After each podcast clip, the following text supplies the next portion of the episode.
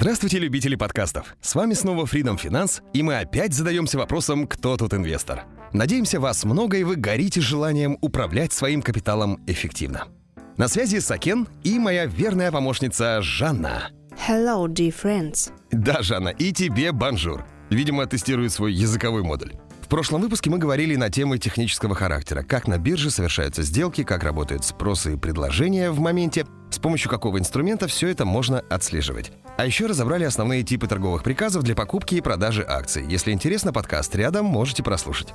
Тема сегодняшнего подкаста более долгосрочная и рассматривает инвестиции с позиции финансовой грамотности. Давайте узнаем, как инвестору составить финансовый план – это очень важно, если вы хотите, чтобы фондовый рынок в итоге приносил ожидаемый результат и улучшал вашу жизнь. Ведь инвестирование без четкого плана – это то же самое, что блуждать в супермаркете, покупая все подряд. Деньги уходят, польза сомнительна.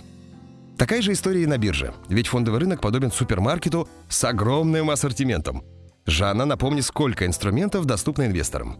По данным аналитического портала finviz.com, на американских биржах вам доступны для приобретения акции 5200 различных компаний и около 2000 фондов ETF.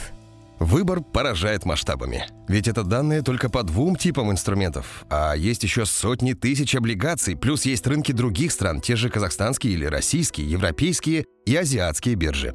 Так вот, финансовый план позволяет вам выстроить качественный список покупок для супермаркета – Помогает понять, для чего вы закупаетесь, какие продукты вам нужны и когда.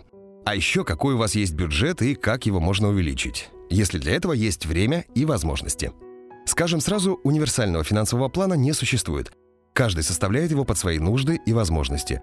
Но есть разделы плана, которые стоит учитывать всем инвесторам. Первое – это цели, которых вы хотите достичь за счет своих финансовых и инвестиционных решений.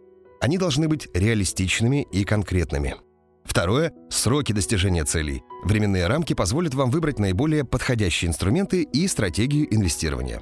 Третий пункт плана – уровень вашего дохода. Ведь от него зависят возможные суммы для вложений. Пропишите, сколько вы зарабатываете сейчас из всех возможных источников. Четвертое – это расходы. Тут мы приходим к классическому правилу. Для инвестирования ваши доходы должны быть больше, чем расходы. Иначе вкладывать будет нечего. Когда вы сравните доходы с расходами и детально увидите их на бумаге, вам станет легче сократить ненужные траты, которых раньше вы просто не замечали. Также вам нужно будет подумать, как избавиться от долгов и кредитов, если они у вас есть. Учитывая все эти моменты, можно ввести в плане два дополнительных раздела. Первый – корректирующие меры, где вы будете отражать, как можете увеличить доходы и какие расходы хотите сократить. Второй раздел – инвестиции, где сможете указывать свободные средства и определять их дальнейшую судьбу в соответствии с вашими задачами и потребностями. Давайте подробнее остановимся на финансовых целях. Главное, что нужно учесть, цели должны быть конкретными и понятными по срокам реализации. Жанна, дай, пожалуйста, примеры возможных финансовых целей. До конца года поехать в Дубай по горящей путевке в пределах 250 тысяч тенге. Купить BMW X5 за собственные средства в течение трех лет. Приобрести двухкомнатную квартиру в центре города.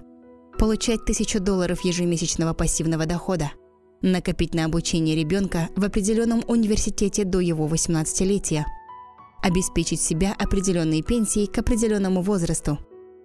Как видите, среди этих примеров нет пункта «стать богатым», просто потому что богатство – это абстрактная величина, и для разных людей она будет разной. Плюс богатым можно стать за следующие 10 лет, когда сегодня вам всего лишь 30, а можно ждать и до 70 лет. Лучше прописывать каждый пункт даже более конкретно. Везде указывать точную целевую сумму и срок на достижение – Именно с реализацией целей вам поможет финансовый план. Возьмите время, день-другой, подумайте, какой финансовой цели вы действительно хотите достичь. Это может быть что-то из нашего списка, либо что-то свое. Отметим также, что финансовые планы в зависимости от целей могут делиться по срокам на краткосрочные, среднесрочные и долгосрочные. Краткосрочные подходят для временных горизонтов до одного года, и именно они ориентированы на уравновешивание ваших доходов и расходов, на оздоровление вашего финансового положения и формирование денежных потоков для инвестиций. Также краткосрочные планы могут включать накопления на сравнительно небольшие покупки. Среднесрочные обычно длятся от одного года до трех лет. Здесь речь уже может идти о грядущей крупной покупке, вроде автомобиля. Накопление на нее формируется за счет более долгосрочного преимущества доходов над расходами и инвестирования свободных средств. Долгосрочные планы охватывают периоды от 3 до 5 лет или даже более длительные – На таких горизонтах уже точно стоит заботиться об инвестициях, формировании надежного фундамента для раннего выхода на пенсию или безбедной старости, об оплате образования для детей. Когда вы определились с целью и хотя бы примерными сроками для ее реализации, уже можно точнее рассчитать необходимые суммы вложений и ставки доходности, определиться с инструментами и стратегией. Если у вас уже накоплена большая часть суммы и до достижения крупной цели остается год-два, то вам будет разумнее не потерять накопленное и умеренно его приумножать. Рискованные инвестиции не ваш вариант. Вам больше подойдут государственные облигации или фонды с очень консервативным управлением активами. По таким инструментам вы не добьетесь высокой доходности, но зато сохраните ваш капитал и не потеряйте ценность ваших денег за счет инфляции. Если ваша цель – оплата за обучение ребенка в ВУЗе, то вы заранее знаете сроки инвестирования и конечную необходимую сумму. В таком случае вы можете воспользоваться калькулятором инвестора и высчитать сумму необходимых регулярных вкладов или требуемую доходность вложений. Можно также рассчитать желательный стартовый капитал. Найти калькулятор инвестора в интернете довольно легко. Достаточно так и написать в поисковике «калькулятор инвестора» или «инвестиционный калькулятор». Для наглядного примера возьмем следующий случай. Через 10 лет ваш ребенок заканчивает школу, и вы планируете обучить его в американском университете, где средняя цена обучения в год составляет около 30 тысяч долларов – Нехитрые подсчеты говорят, что обучение продолжительностью 4 года обойдется вам в сумму 120 тысяч долларов. Скажем, у вас имеется стартовый капитал в размере 7 тысяч долларов сейчас. Итак, мы конкретно определили целевую сумму и сроки достижения цели. Давайте теперь рассчитаем необходимые ежемесячные вложения при определенной ставке доходности.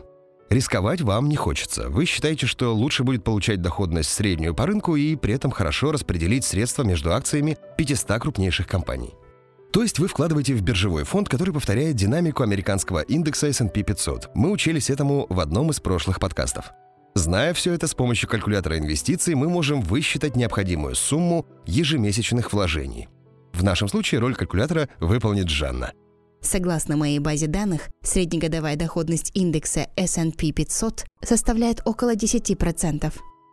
Учитывая эти данные, вам необходимо будет инвестировать по 500 долларов ежемесячно. Так, за 10 лет вы внесете из личных средств 60 тысяч долларов, а инвестиционный доход составит 54 371 доллар. Итого вы накопите 114 371 доллар, плюс стартовый капитал 7 тысяч долларов. Ваша цель будет достигнута.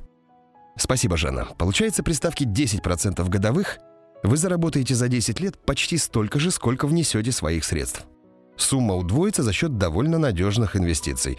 Очень неплохой результат. Хотя отметим, что инвестировать в этом случае придется каждый месяц по 500 долларов. Под эту сумму вам нужно будет пересмотреть ваши доходы и расходы. Если ваша нынешняя ситуация позволяет этого добиться, то можно начинать инвестиции. Если же нет, то вам нужно или повышать ваш доход, или сокращать расходы, или выбирать более доходный и, следовательно, более рискованный инструмент либо совмещать все эти действия. Другого пути нет. Еще важно учесть, что в случае с накоплением суммы для обучения детей инвестиции в ценные бумаги могут быть не основным вашим решением. Ведь существуют специальные программы накопительного страхования, которые в Казахстане предоставляет страховая компания Freedom Finance Life. Такая накопительная программа может стать фундаментом, который инвестициями в ценные бумаги нужно будет лишь дополнять. Все это надо проработать заранее в финансовом плане. Как видите, наличие финансовой цели и четких сроков позволит вам грамотно подобрать инвестиционный подход и инструменты. И вы сможете запланировать периодичность и сумму вкладов. Давайте обсудим, что еще важно учитывать при составлении плана. Во-первых, помните о типичных ошибках и не совершайте их. Размытые цели – ошибка. Нереалистичные сроки для воплощения большой цели – тоже ошибка. Понятно, каждый хотел бы за неделю обзавестись квартирой, машиной и собственным рестораном – но так в жизни не бывает. Не переоценивайте свои финансовые возможности. Недооценивать себя тоже не стоит. Некоторые люди откладывают инвестиции, потому что считают, что еще недостаточно для этого хороши по какому-то признаку. Составление финансового плана может показать ваши сильные стороны и улучшить восприятие ваших возможностей.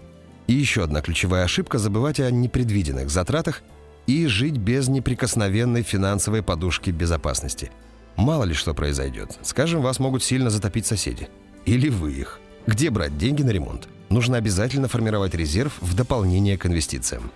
С ошибками разобрались. Во-вторых, в финансовом плане стоит еще учитывать инфляцию, то есть постепенное обесценивание денег. Это когда на ту же сумму через некоторое время можно купить меньше товара, чем раньше. По данным Национального банка Республики Казахстан, годовая инфляция в Казахстане составляет около 7,5%. Вот. Нужно стараться, чтобы ваши инвестиционные инструменты покрывали и опережали это обесценивание. В-третьих, рекомендуем разгружать себя психологически с помощью простого трюка. Дробите каждую цель в плане на конкретные небольшие этапы. Меньшие цели достигаются быстрее и легче.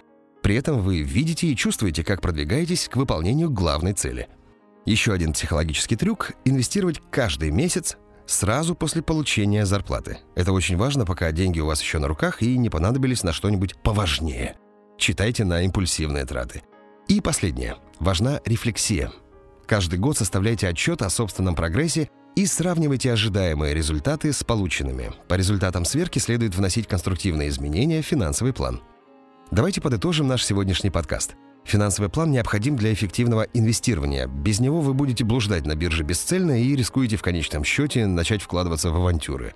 Определившись с финансовым планом, вам останется только следовать ему и ни в коем случае не нарушать, даже если вы видите возможность с высоким потенциалом доходности. Финансовый план дисциплинирует инвестора. Также помните, когда вы поставите в плане и цель, и сроки, вам не нужно самостоятельно долго мучиться в выборе подходящих инструментов. Составить эффективный портфель под ваши финансовые возможности и потребности вам обязательно помогут профессиональные инвестиционные консультанты Freedom Finance. Просто позвоните по номеру 7555, с мобильного это бесплатно, и вы получите поддержку экспертов. А наш подкаст на сегодня заканчивается. Спасибо, что были с нами. Удачных вам инвестиций. И помните – чем раньше вы начнете откладывать и инвестировать, тем большего вы сможете достичь. До свидания, друзья. Всего хорошего.